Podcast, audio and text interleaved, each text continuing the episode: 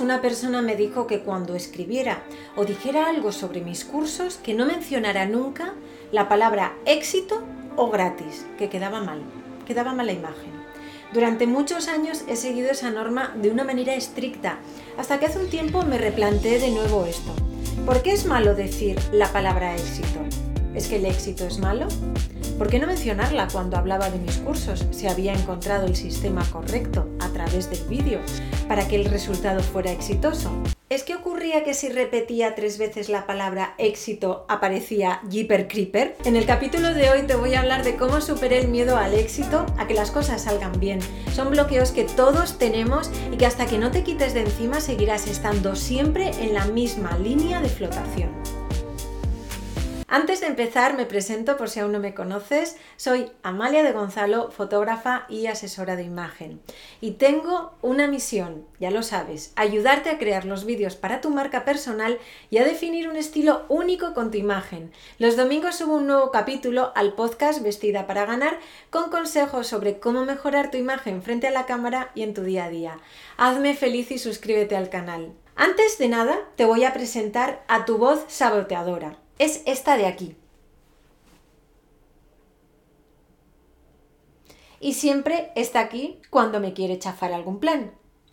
Todos tenemos una voz saboteadora con nosotros. Hay personas que más grande y otras personas que más pequeña. Voy a estructurar el tema de hoy en tres partes. Primero te hablaré de los dos grandes bloqueos que en su momento sentí ante el éxito.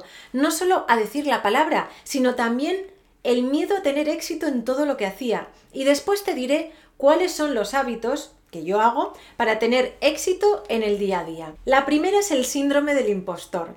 Esto ahora está muy de moda, todo el mundo te lo dice, vamos, lo oigo por todos los lados, pero cuando no tenía ni idea que esto era un síndrome, que estaba tipificado, vaya, realmente pensaba, ¿cómo voy a tener éxito haciendo esto?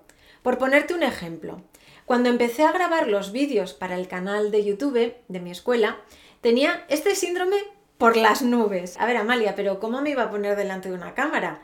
Tú te estás escuchando, pero si tú eres fotógrafa. Además, mírate, tienes que ir a la... Tienes que escuchar. ¿Lo escuchas? En este ejemplo se identifica genial. Era la vocecita de mi interior diciéndome que no podía. Resultado, Síndrome del impostor igual a parálisis por miedo.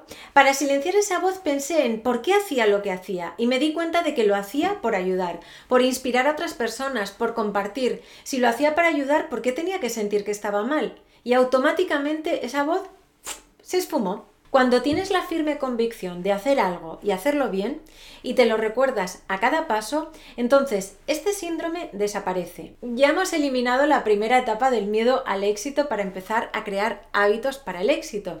Vamos a por la segunda. La segunda es la comparación. Esta te suena, ¿verdad? Cuando empiezas a hacer algo y descubres que hay alguien que lo está haciendo también y te entra una parálisis brutal. ¡Ah! Y todo lo que ves de esa persona te parece infinitamente mejor que lo que tú puedas hacer. Resultado, parálisis por miedo. Vuelve a aparecer tu voz saboteadora. Y empieza tu voz saboteadora. A ver, Amalia, si es que ya lo pensaba yo, ya hay gente haciendo esto, pero ¿qué te has pensado? ¿Que ibas a aportar de nuevo? Además, fíjate en el equipo que tiene esta persona, infinitamente mejor que el tuyo. es una pérdida de tiempo que lo hagas. Hay gente mucho mejor que tú. Cuando el mundo de Internet no nos hacía ir tan rápido como ahora, compararte a peor era un acto un poco menos cotidiano, básicamente porque no tenías posibilidad, porque había muy pocas referencias. Tú te emocionabas haciendo algo, creyendo que eras la única que alcanzarías la cima del mundo haciendo eso, y a los meses descubrías que ya había alguien que lo hacía o que lo había hecho. Pero daba igual porque tú habías creído tanto en ti y lo habías hecho tan convencida que para cuando descubrías que alguien ya lo hacía y querías empezar a fustigarte porque esto ya lo hace alguien, pues ya lo tenías terminado. Conclusión. Cuando vayas a hacer algo, piensa en tu idea, esquematiza los pasos, investiga, pero cuando haya pasado ese tiempo de investigación, ya no mires más, olvídate de todo el mundo, crea como una especie de cámara estanca a tu alrededor y crea con todas tus fuerzas lo que quieras crear. Verás que el resultado es muy bueno. Y ahora, como te prometí al principio, te voy a decir cuáles son los hábitos para tener éxito en tu día a día. Busca momentos en los que estés realmente concentrada para hacerlo, para rendir bien. Necesitas saber cuándo puedes ponerte a hacerlo. Ponerte a trabajar mm, en momentos en los que hay mucho jaleo en casa y no te puedes concentrar, lo único que te va a hacer es traerte un enfado y frustración y al final no vas a hacer ni una cosa ni la otra. Detecta cuáles son tus picos de energía a lo largo del día. Si estás que te duermes cuando quieres conseguir sacar tu proyecto con un exitazo total, ¿crees que lo vas a conseguir?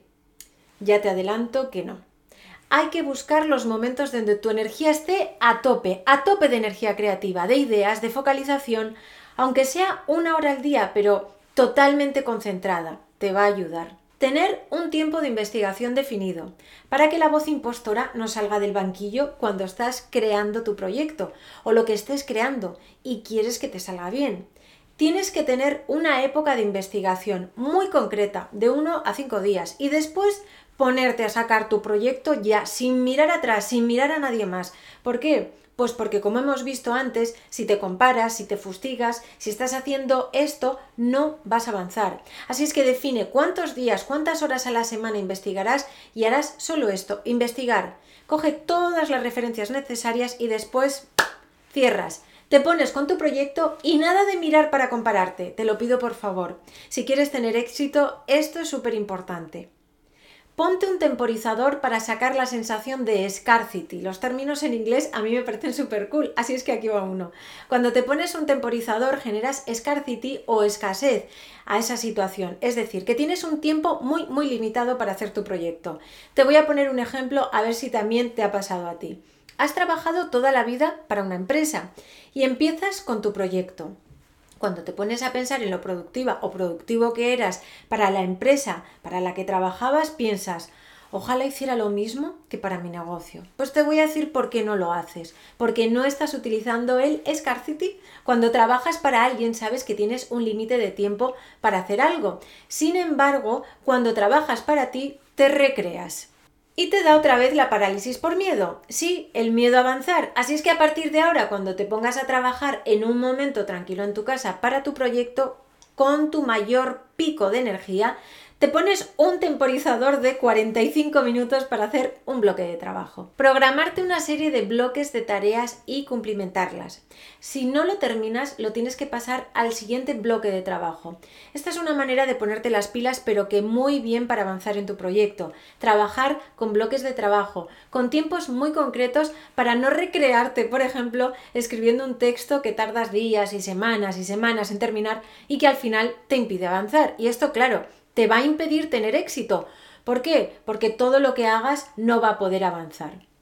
Marcarte una fecha de finalización. Esto es la piedra angular. Cuando empiezas tu proyecto tienes súper claro qué es cuando empiezas, pero ¿te dejas claro cuándo terminas? Si quieres que tu proyecto tenga éxito, tienes que sacar los barcos del puerto y para eso tienes que saber una fecha concreta de salida. Cuando sabes que vas a vender un curso, por ejemplo, dentro de tres meses, sabes que tienes un mes de preparación y organización del producto y otros dos meses de difusión y promoción y paralelamente en el último mes la venta. Como sabes, cuando cierras la venta, sabes para cuándo terminar, pero si te recreas continuamente en buscar fotos, en cambiar el texto, en poner todo bonito, entonces no vas a avanzar. Por eso tienes que marcar una fecha de comienzo y una fecha de final para lanzar tu proyecto de éxito. Cuando sigues este esquema, puedes conseguir todo, absolutamente todo lo que te propongas. Y es que la fórmula del éxito es muy sencilla. Sentir pasión por lo que haces, más silenciar tu voz saboteadora, más seguir un esquema de organización. Créeme que si te pones con ello, en muy pocos meses podrás decir la palabra éxito como algo real, no como un sueño. Para seguir con esta conversación, solo tienes que ir a amaliadegonzalo.com y en la página del podcast dejarme un comentario. Gracias por llegar hasta aquí conmigo y hasta que nos escuchemos en el próximo capítulo. Y recuerda, cuando tú cambias, todo cambia.